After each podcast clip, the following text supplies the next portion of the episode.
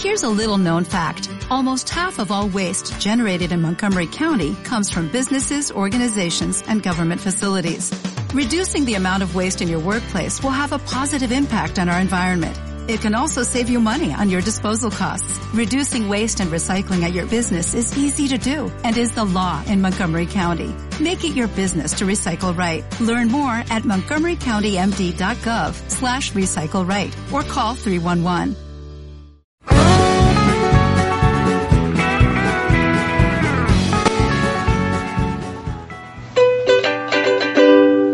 If I drove a truck And I will waitress and I order coffee, and I produce some. Then I stop by on your way sometimes later. And if we are wasted, I see that too. One. I hear my baby right easy, right hard in the saddle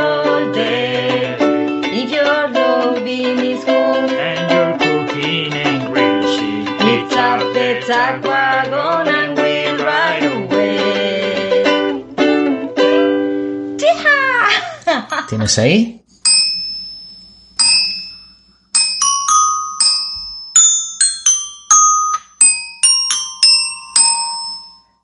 Muy buenas y todos bienvenidos a un episodio más de este nuestro podcast. de Interstate 77. Podcast.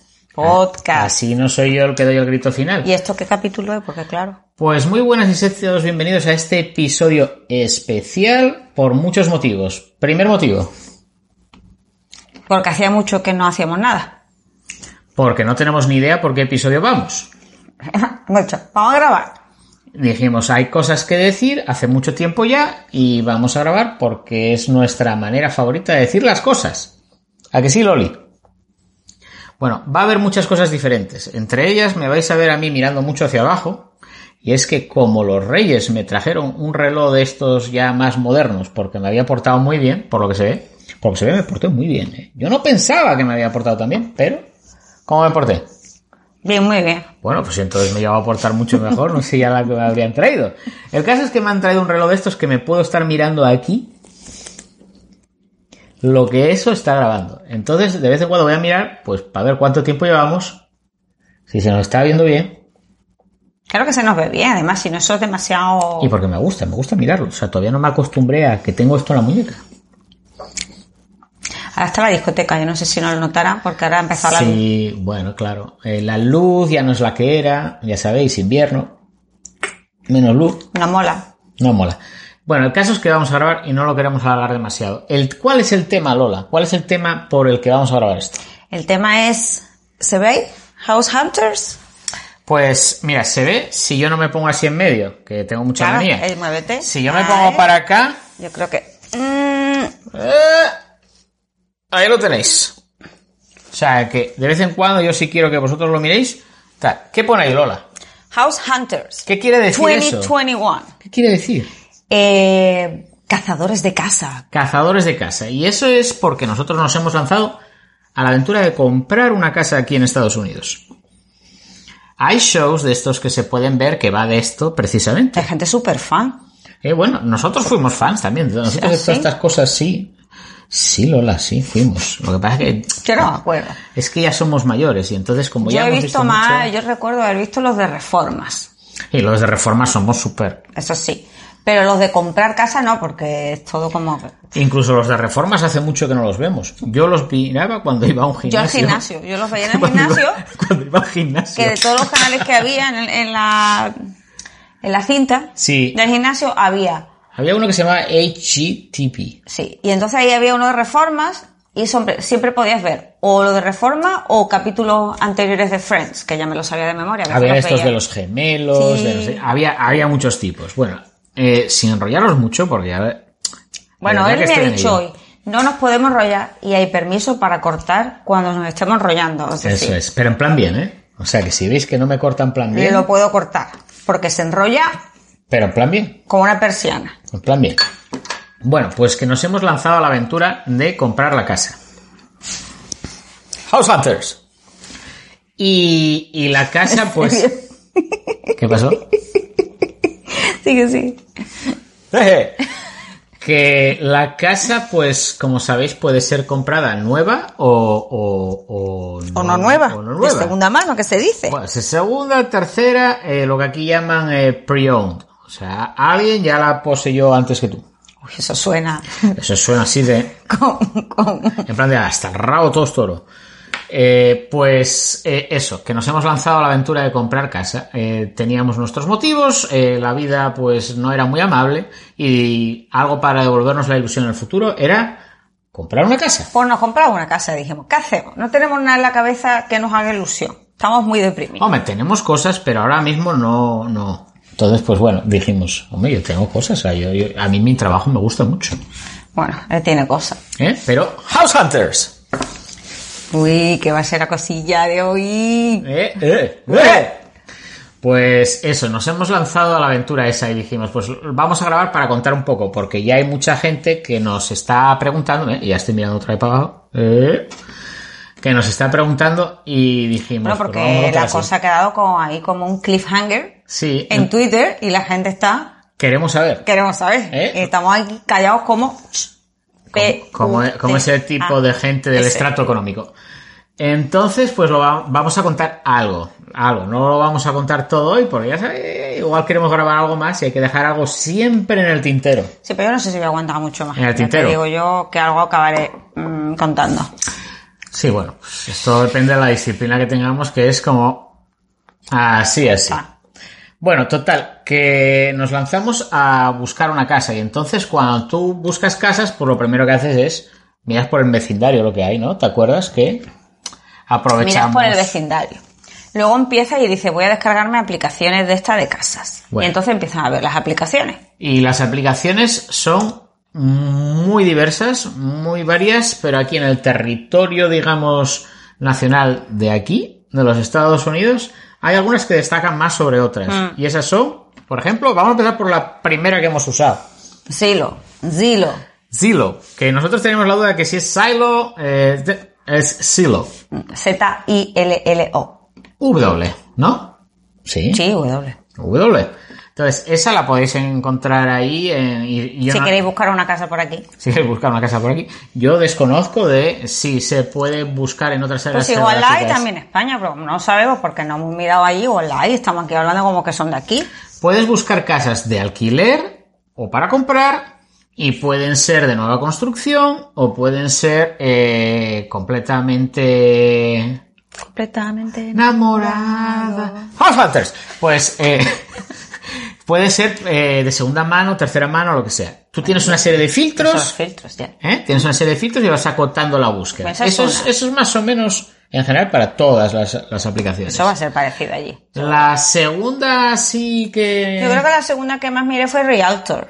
Sí, Realtor, eh, Realtor, eh, es, digamos, el nombre que tiene la persona que se encarga de tanto vender tu casa que tú quieres poner a la venta o comprar una casa. ¿eh? El agente inmobiliario de toda la vida. Entonces, ese puede, puede conectar el comprador o el vendedor. ¿eh? Aquí lo que se conoce como agente inmobiliario tiene ese nombre y ellos se consideran como brokers. Son gente que pone a la venta o busca la compra de un producto inmobiliario y, y, bueno, pues tiene una serie de particularidades que atacaremos más adelante. Y la tercera aplicación que instalamos, pero que hay muchas más, Ah, sí. ajá, Y no me tengo dos. bueno, yo tenía tres que, que se llama Trulia. ¿eh? Ah, Trulia yo lo miré algo por internet, pero... Trulia que, que no sé muy bien de qué viene. Sabemos que Truly es verdaderamente y bueno, no sé, sabe- no sabemos si, si tiene algo que ver con eso. El caso es que se llama así y yo la tenía instalada en el iPad. ¿Por qué instalar varias? Bueno, tú puedes eh, eh, grabar búsquedas por área geográfica, por criterios, y yo pensé, bueno, eh, lo más cómodo es tener grabada una búsqueda diferente en el mismo área geográfica con aplicaciones diferentes. Entonces así, A ver qué sale. A veces salía alguna cosita nueva en, en una distinta. sí, Pero por lo general era todo muy parecido. por lo general era todo muy parecido. Entonces, ¿para qué almacenar diversas búsquedas en la misma aplicación? Entonces decidimos, bueno, pues Si unas veces me apetece buscar en Lexington, que era el área en el que nosotros estábamos buscando, miramos Silo. Que me interesa más valores en Irmo, que es una localidad que está próxima también. Entonces miro Realtor. Entonces era... Sí. Bueno, te- Yo, yo no lo hice así. tú te organizas así, bueno, pero es que eso es lo bueno de que seamos un equipo de House Hunters. de absurda. Yo no, mira, yo eh, usé casi todo el tiempo Silo y, y ahí buscaba, tenía ya, me salían siempre las búsquedas de las, todas las áreas geográficas. Ajá. Bueno, otra cosa que veréis diferente es que no tengo el no patrocinador y estoy bebiendo una cosa que yo nunca bebo, que es agua. Tú sí la bebes, no digas eso. Lo que pasa es que no en, te gusta. en antena no se puede decir lo que no ocurre, Loli. Yo no suelo beber agua. Y entonces pues estoy bebiendo agua ahora. Porque es justo después de la siesta, mañana empezamos a trabajar, después de un periodo de descanso, y entonces hay que estar un poco fresquito. Bebemos agua. Y porque hemos comido comida mexicana antes y era, que era un poco así como un poco- saladita. ¿eh? Un poco saladita. Bueno, el caso es que esas son las aplicaciones que hemos venido usando para comprar la casa. Para comprar la casa, bueno, para hacer la búsqueda de la hacer casa. la búsqueda de la casa. Eh, voy a seguir yo, pues si no te enrollas. Adelante. Rolla. Adelante, ya llevamos 10 minutos, Loli. ¿Ves? 10 minutos. Y esto tiene que ser más corto. Entonces, lo siguiente es que puedes comprar la casa pues por tu cuenta, tú solo buscas o buscas un agente inmobiliario. Eso. Y aquí todo el mundo te recomienda lo del agente inmobiliario, porque si no se hace muy complicado. También depende de la experiencia que tú tengas dentro del mercado inmobiliario. Nosotros no es mucha. Cero. Y menos aquí. ¿Por qué? Pues bueno, precisamente la casa en la que estamos ahora viviendo, que es de alquiler, la conocimos como. Por unos amigos. Es que estoy viendo a Chomsky da vueltas en un cojín para sentarse. ¿Qué, qué puede haber más interesante ahora mismo que ver a tu perro acomodándose? A la vuelta así y no podía parar de mirar para. Pues encontramos esta Ah, a casa través de unos amigos. que los conocimos ¿dónde? En un bar. En un bar del que éramos habituales. para conocer amigos que en un bar. Nos conectaron eh, gente de la plantilla del bar, eh, nos conocieron, conocían a cada una de las dos partes y dijeron, esta gente se puede llevar bien, ta", y hablando todo un poco, que andábamos buscando una casa, ah, pues mira, nosotros vamos a dejar nuestra casa, y la verdad Y es que así así nos vinimos aquí. no nos complicamos mucho la cabeza, porque era muy buena gente, nos gustaba la casa, nos gustaba la zona, ¿Mm? y aquí estamos. Y mm, entonces una amiga nos recomendó a su agente inmobiliaria. Eso es. Eh, Conocíamos otra gente que también tenía conexiones con inmobiliarias.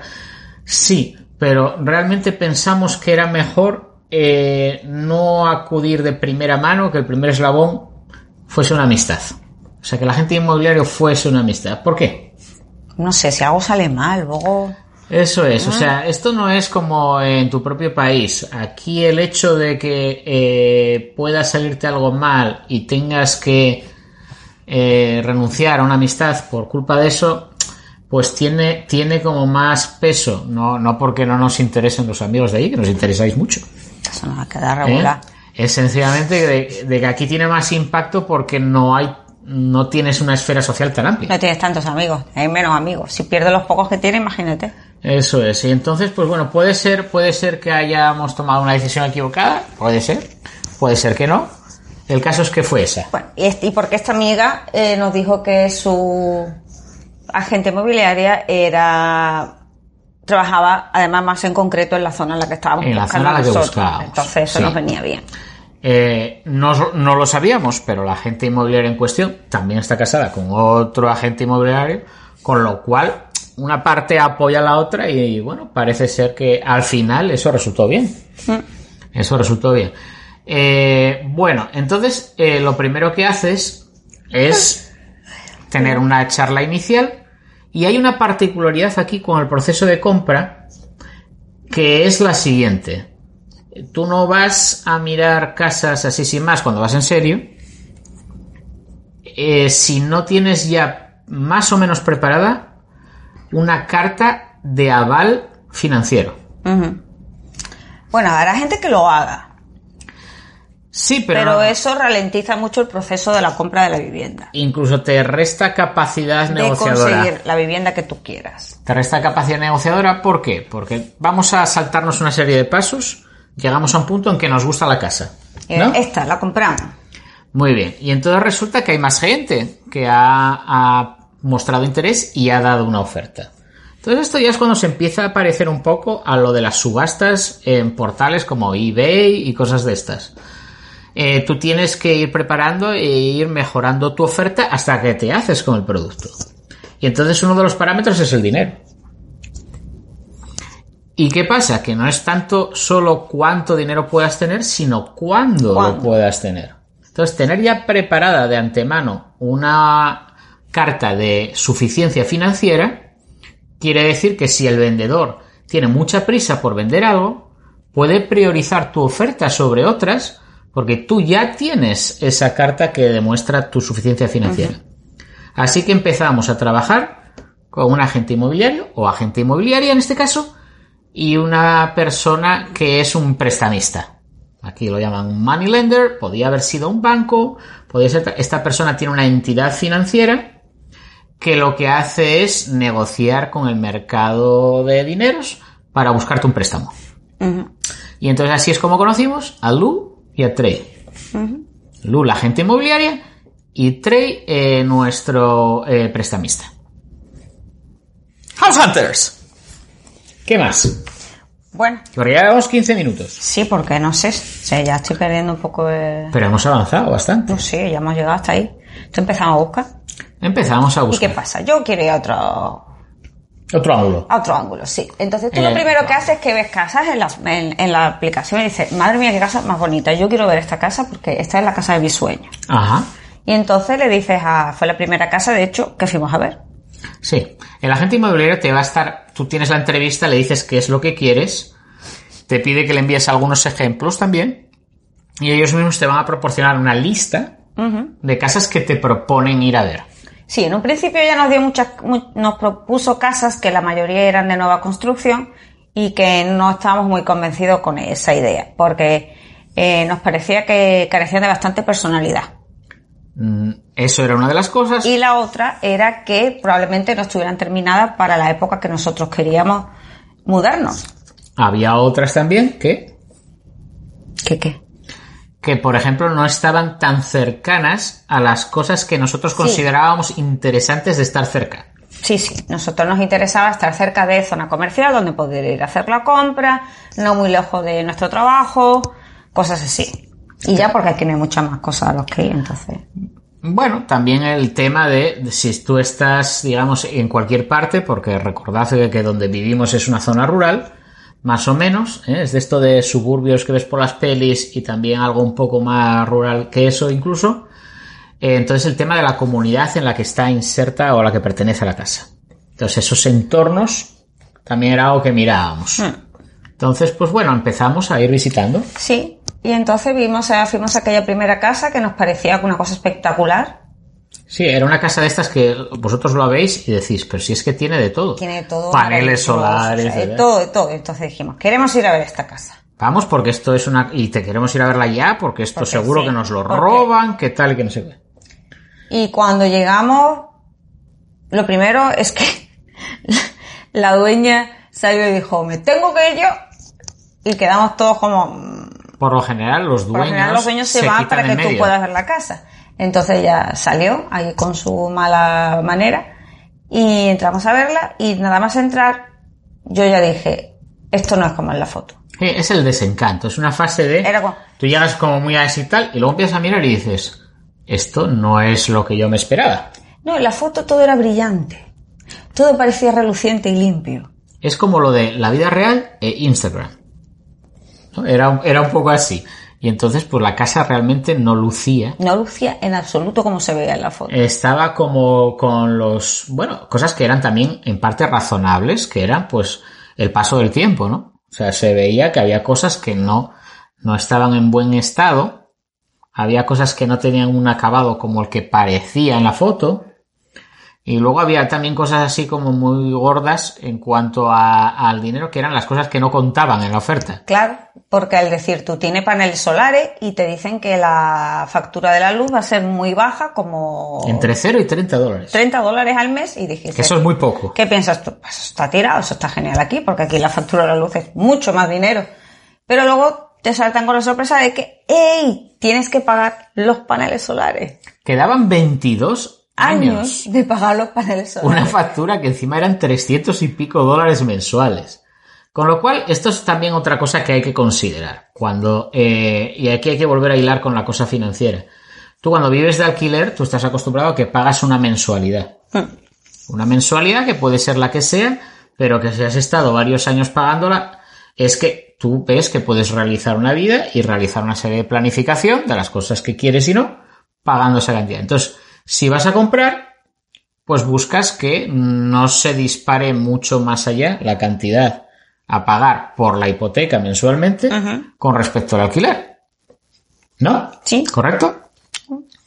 Y entonces pues andábamos mirando con nuestros cálculos iniciales para ver cuál sería el valor final de la casa a comprar.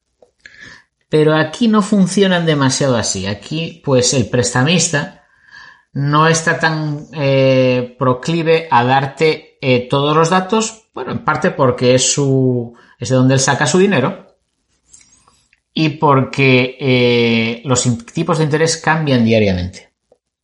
Es una cosa que tú, eh, dependiendo de la zona y del importe de la casa y a qué comunidad pertenezca, van a cambiar los impuestos que tú vas a pagar. Y las condiciones de la adquisición de dinero en el mercado van a cambiar todos los días y entonces pues él no te va a poner en un papelito, mira Jesús, estos son los tipos de interés, ta, ta, ta, ta, ta. Lo que te pregunta es, ¿con qué cantidad mensual te sientes cómodo a la hora de pagar? Y bueno, nosotros le dimos nuestros datos y entonces nos fueron buscando. También Eh, en qué intervalo, ¿no? También te pregunta Sí, te, dan, te dicen intervalo, hasta cua, o hasta cuándo. de qué valor a qué valor eh, quieres, quieres, comprar quieres casa. comprar. Inicialmente nos hicimos una idea que es ni de coña, tiene nada que ver con lo que hemos acabado mirando, porque esto de todo aquí todo es distinto. Es distinto como cuando recu- recuerdo cuando buscamos casas pa- o apartamentos para alquilar. Tú pensabas, ah, pues sobre este precio estará bien. Sobre ese precio eh, te atracaban en la puerta del apartamento. Entonces, con las casas ocurre lo mismo Ajá. tienes al final que tirar más para arriba si no quieres vivir como si hubieras gastado el dinero de un apartamento en España, pero estás en- parece que se te va a caer la casa encima. Así es. Entonces, bueno, tuvimos que decir, bueno, pues nada, aquí no hay más remedio que tirar un poquito para arriba y buscar, y buscar algo distinto. Y entonces empezamos a, a mirar cosas, luego seguimos trabajando con la gente que empezó a ofrecernos alternativas cada vez un poco más en la línea. Esto es como un poco de cuando vas conociendo, pues eh, vas buscando el dial de la emisora, pues es algo parecido, no es algo una cosa así. Yo digo lo que quiero y el otro inmediatamente lo entiende y ya está. ¿no? Tenéis que ir conociéndoos un poco. Bueno, entonces también nosotros teníamos muchos, eh, ¿cómo se llama? No negociables. Ajá. Teníamos demasiados no negociables y eso era muy difícil. Esto es lo de las líneas rojas.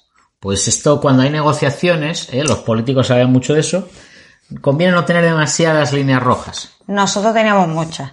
Ajá. Y entonces dices tú, bueno, mm, con el tiempo vas viendo más casas y empiezas a eliminar algunas de esas y dices, bueno, pues tengo que priori- priorizar ciertas cosas y renunciar a otras y así, pues. Eh, Incluso algunas de las que tú pensabas que eran irrenunciables, te das cuenta a la hora de que tú vas tomando decisiones que realmente no las tienes tan en cuenta, mm. que no son tan primordiales. Y entonces, pues bueno, así fue cambiando la cosa. Y entonces, para hacer la historia corta, Sí, porque ¿cuánto llevamos? llevamos 22 minutos. Muy largo ya. Bueno, pues eh, llegamos a un punto, después de varias eliminatorias y tal, en que nos vimos con una casa, que la, ah, la verdad es que la encontramos nosotros, se la ofrecimos y nos gustó mucho. Y de hecho, eh, hicimos saber en las, casas, en las redes sociales que esa casa era una de las que nos gustaba. E hicimos una oferta, pero ¿qué pasó con esa oferta? Pasó que ya había una oferta anterior. Eso es. Entonces, fuimos a ver una casa que en realidad Ya, tenía una oferta. Bueno, de hecho, era una oferta que había sido aceptada. O sea, ya, digamos que ya estaba comprada, pero nos permitieron verla, porque cuando tú haces una oferta tienes un plazo de aproximadamente un mes, más o menos, en el que te puedes echar atrás, si no la quieres, y entonces, claro, yo imagino que tú como vendedor quieres tener otras opciones de fondo por si ahí de... ¿Cómo se dice? De... reserva Ajá. de reserva eh, por si el primer comprador se te echa para atrás, por lo que sea. Y entonces, pues se ve que en el, en el proceso de compra hay varias fases, pero digamos que hay dos fundamentales. Una, en la que ya las dos partes han firmado un preacuerdo en la operación. Para eso, eh, el comprador tiene que acabar dando una cantidad de señal que nosotros, eh, pues, no habíamos llegado a hacer porque éramos la oferta de repuesto, pero la otra persona sí había hecho hecho ya. Eh, Entonces tuvimos que buscar más. tuvimos que buscar más porque ¿qué hacemos mientras esperamos si nos lo aceptan o no? Entonces nos- nosotros seguimos buscando y bueno, había de todo un poco hasta que vimos otra más. Otra más. Esa salió inmediatamente en, en la aplicación, en Sa- en Silo, y dijimos, tenemos que ver esta casa, sí o sí. Pero en plan de relámpago hay que ir a verla ya. De hecho, eh, dimos la, la orden a nuestra agente inmobiliaria de que nos organizara la visita inmediatamente. Sí, porque tenían el día de ayer, sábado. Lo que se conoce como una open house. casa abierta. Durante un horario la gente puede llegar y ver la casa. Esto lo habéis visto en la serie, en las películas, seguro. House Hunters. Eh, seguro que lo han visto Modern Family y cosas Sí, así. ¿eh? veis las familias que se mueven, van con una especie de carpetita tomando nota. y tal. Y entonces dijimos, no podemos esperar al open house, tenemos que ir antes. O sea, estábamos ya en plan agresivo. ¿Eh? Ya dijimos, no puede ser, porque si no, lo vamos a perder. Habíamos cambiado de ser los pininos del principio a ser ya unos compradores agresivos. No, el, el más, el su- Entonces, sobre la marcha de la que vas hablando por teléfono, pues acabas diciendo, eh, ¿y, y no hay manera de ver la casa antes de la casa abierta? Y entonces, pues nos dijo que el día anterior, o sea, el viernes, que había una serie de turnos y el primero era a las 8 de la mañana. Y entonces él dijo, pues vamos a las 8. El primero, antes que nadie. Y fuimos y la vimos y nos confirmó que era una opción quizás menos brillante, o sea, le habían sacado como menos brillo que la otra que habíamos visto que parecía que era nuevita a estrenar, sin serlo, no era nueva. Esta estaba familia todavía viviendo en ella, entonces Claro, no la luce casa igual. era, de hecho, bastante, tienen bastante menos años que la primera que vimos, era la primera de, de 1978, pero no habían hecho una reforma pero la para habían ponerla a la reformado. venta. Ahí está. Y esta no la habían reformado, pero era de 2007. Y está bastante bien cuidada. En plan de que, quitando alguna cosilla de nada, en plan de vamos a dar una capita Manita de pintura. pintura, y esto está precioso. Y entonces dijimos, pues, hay que poner la oferta. Hay que, hay que ir a por ello. Y de hecho, antes de verla, antes de verla, fijaros si ya habíamos pasado a la fase agresiva, eh, dijimos, vamos a poner una oferta por esa casa. Que puede ser interpretado como un error o no. Lo que está clarísimo es que tú estás muy interesado en esa casa. O sea, y tú ya te has, da- te has hecho notar en que me quiere comprar la casa sin verla siquiera. Yo pregunté a la gente, ¿esto se hace? Y dice, bueno, el mercado está lo bastante loco como para que alguna vez se haga, pero Claro. no es lo frecuente.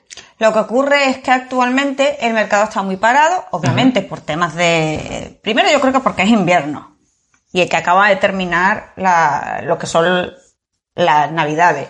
Y segundo, pues por, eh, obviamente por la pandemia debe haber menos gente Dispuesta a moverse. dispuesta a moverse ahora mismo. Y hay muy pocas casas. Tú miras y a lo mejor sale una casa cada dos días, cuando en, de otra, en otro momento probablemente saldrían bastante más. Nosotros había años que aquí mismo en el vecindario veíamos De hecho, más aquí casas. en el vecindario se vendían muchísimas constantemente y eso paró también. Entonces dijimos, aquí si no empezamos a movernos ya, pues nos plantamos en el verano y no tenemos la casa. Ajá. Total, que hicimos la oferta. La hicimos por el total del precio que pedían. Y pusimos alguna serie de condiciones para hacerla más apetitosa. Entre ellas, dijimos que el prestamista fuera preparando la carta de suficiencia financiera para presentarla ya inmediatamente a la oferta. Y dijimos también que, bueno, en la condición que pusimos después de, de visitar la casa, era que la casa la íbamos a coger tal cual estaba. Mm. No íbamos a pedir al dueño de la casa que se hiciera cargo de una serie de modificaciones o reparaciones, sino que nosotros nos íbamos a hacer cargo de ello y que no íbamos a pedir una garantía del propietario para hacer frente a cualquier eh, problema que fuera a pasar. Entonces, claro, tú cuando vendes una casa que no es nueva, pues por lo general eh, te suelen pedir ese tipo de garantía porque a saber lo que dejas ahí, ¿no? Lo que pasa que nosotros habíamos visto cuando te mandan el precontrato de compra, en el que hay una serie de cláusulas puestas en que el propietario tiene que dar fe jurídica de cuáles eran los fallos de que los que tenía conocimiento en la casa. Entonces, claro, si en algún momento tú puedes demostrar que el, el vendedor de la casa tenía conocimiento de eso, entonces él ha obrado de mala fe y tú puedes declarar nulo el contrato. Entonces eso era una cosa que a mí me dio que pensar, entonces realmente podemos acogernos a esto. Otra cosa es que tú tienes un periodo de inspecciones. ¿En qué consiste el periodo de inspecciones? House Hunters. Un periodo en el que van y in- inspeccionan. Eh, no es que vayas tú. No. Vas a contratar a alguien que te va a decir, certificado. certificado que va a revisar la casa y te va a decir, pues si, yo qué sé, si este, esta tubería le falla algo, si estos enchufes no funcionan, lo que sea. Entonces tú tomas una decisión en función de lo que él te diga.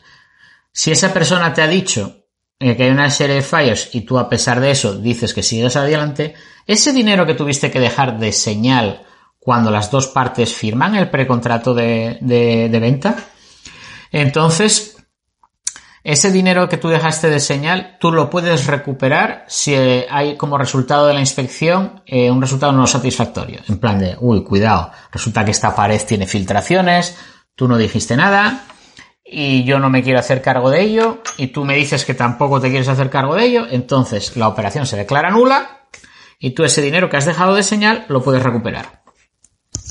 Entonces eso te da una tranquilidad en plan de, bueno, vamos a ver, yo te he dicho que me compraba tu casa, pero resulta que, bueno, eh, al final queda nada y yo no he perdido dinero en todo esto.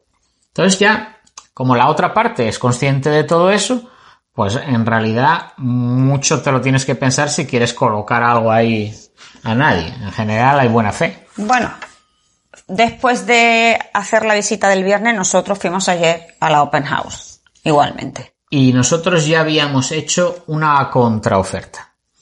Porque lo que nos había dicho nuestra agente inmobiliaria era que no querían tomar una decisión hasta después de la open house. Y dices tú, pues ya tienes una oferta por el dinero que tú pedías de alguien que ni siquiera ha visto la casa, ¿qué más necesitas?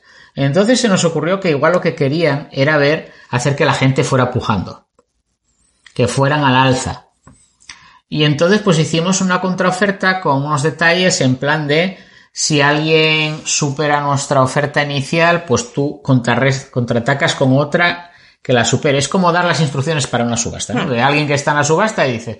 Pues "Tal- yo voy a subir tal cantidad y 100 voy dólares. hasta aquí. Entonces hicimos una contraoferta, igualmente nos presentamos allí porque queríamos que nos conociera el agente inmobiliario de la familia. Y, y eso fue eh, usando una serie de información, por eso es tan importante también tener un agente inmobiliario. Nuestra agente descubrió que que los dueños de la casa se iban a mudar eh, en la misma en el mismo vecindario Ajá. y que el agente inmobiliario era vecino también. De hecho, era el vecino de la casa de al lado.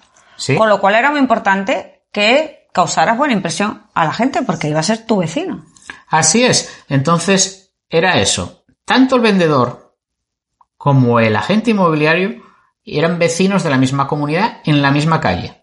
Resulta que el agente inmobiliario es el vecino de la puerta de al lado y el vendedor iba a vivir enfrente de la casa del agente inmobiliario. Mm. Con lo cual, eh, tú tampoco te quieres traer a tu lado a vivir a cualquiera. Entonces ahí nuestra agente inmobiliaria nos propuso que fuéramos. ¿Por qué? Porque podíamos ah, utilizar un punto muy importante que era el hecho de querer pertenecer a la comunidad y que además somos profesores en la misma Escuelas que son objetivo de sus hijos. de sus hijos. ¿eh? Son, son escuelas que están en la zona y En por lo tanto están asignadas, ya sabéis, igual que en España. ¿Cuál es el instituto que te corresponde? Este.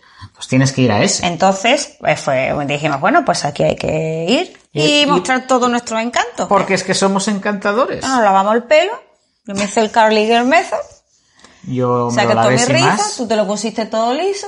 No, yo no me lo puse liso porque el mío lo es tenía. liso. Y allí fuimos con nuestros encantos a conocer la casa y a conocer a la gente y decirle pues que estábamos muy interesados. Nos hicimos así al principio los suecos, en plan de que éramos gente que veníamos a ver la casa.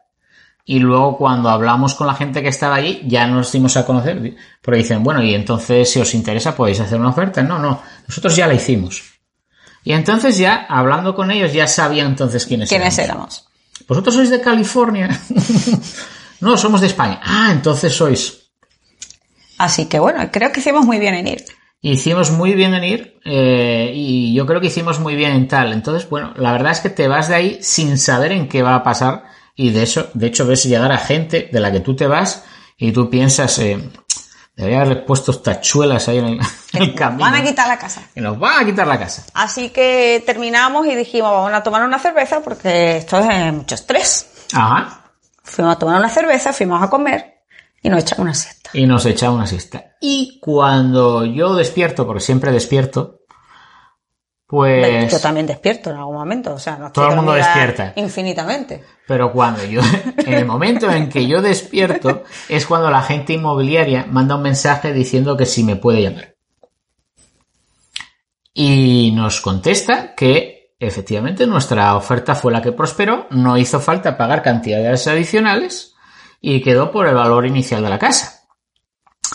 Y entonces, pues bueno, tienes que pasar por otra ronda otra vez de Ya está, ya está. firmar el acuerdo. Está la noticia. La noticia de nuestro House Hunters de hoy es que tenemos el preacuerdo ya firmado por todas las partes. ¿Eh? La casa que es la casa B en las redes sociales. En las redes sociales Cuando la casa estábamos B. con la A o la B, pues es la casa B la que prosperó, la que está más cerca de nuestra escuela, la que era la más grande. Y, y bueno, si rastreáis, pues ya veis cuál es. No, no hay nada más definitivo porque nosotros ahora estamos en la fase en que hemos tenido que dejar, cuando las dos partes firman, es cuando hay que dejar eh, el dinero de la señal. Hemos tenido que dejar una señal de dinero que se descontará del valor total de la venta en el momento en que nos volvamos a reunir para firmar el documento definitivo delante del notario. Sí. Y bueno, y antes habrá que hacer la inspección. Estamos ya en esta fase. Entonces, para el mes que viene, eso será lo que ocurra. Eh, la señal, que yo no sé si en España ya existe esa opción, pues tú tienes que dejarla eh, depositada en una agencia que es la que eh, hace intermediaria entre las dos partes igual y custodia el dinero, pero te dan la opción de dejarlo allí o dejarlo custodiado a través de una aplicación. Sí, eso te parece, nos parecía como, uh, Dijimos, o sea que no tengo, porque claro, esto todo saltó el, el sábado por la tarde, y era tarde avanzada, y dices tú, bueno, el domingo no puedo ir, entonces tendré que ir el lunes y ya estoy trabajando. no, pero pudimos hacerlo online. ¿Sí? Tú coges y rellenas un cheque, eh, con esa Bueno, aplicación sí, para eso siguen escaneas. siendo un poco más antiguas porque aquí hay que seguir haciendo cheque. Bueno, el cheque lo que tiene es esa contrapartida legal de que si tú das un cheque sin fondos es un delito federal. Entonces, entonces yo creo que eso les da una capa de seguridad adicional. Y, y bueno, eso fue lo que hicimos. Firmamos el cheque, lo registramos a través de la aplicación y eso es como si estuviera ya ahora en una caja fuerte custodiada por esa persona. Ya. Y en esas estamos. Y así se lo hemos contado. Hace mucho que no toco esto.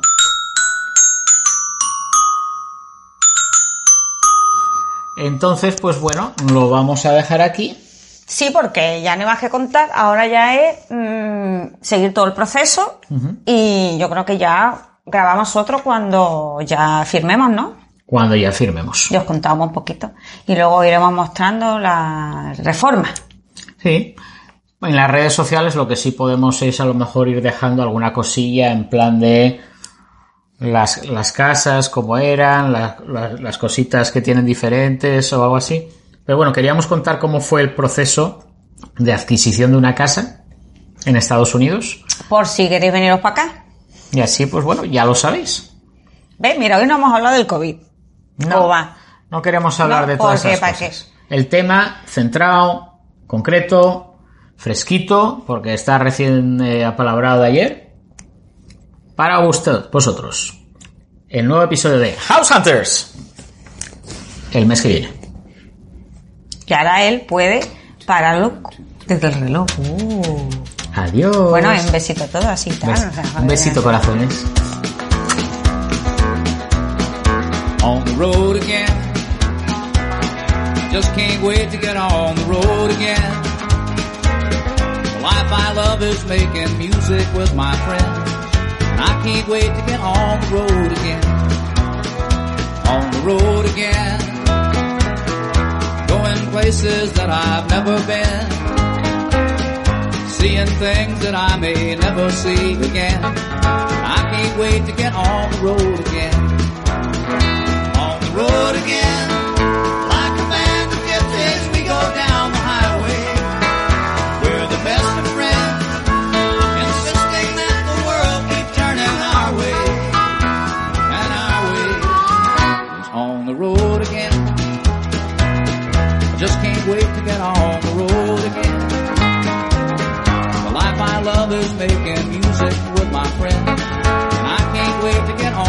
On the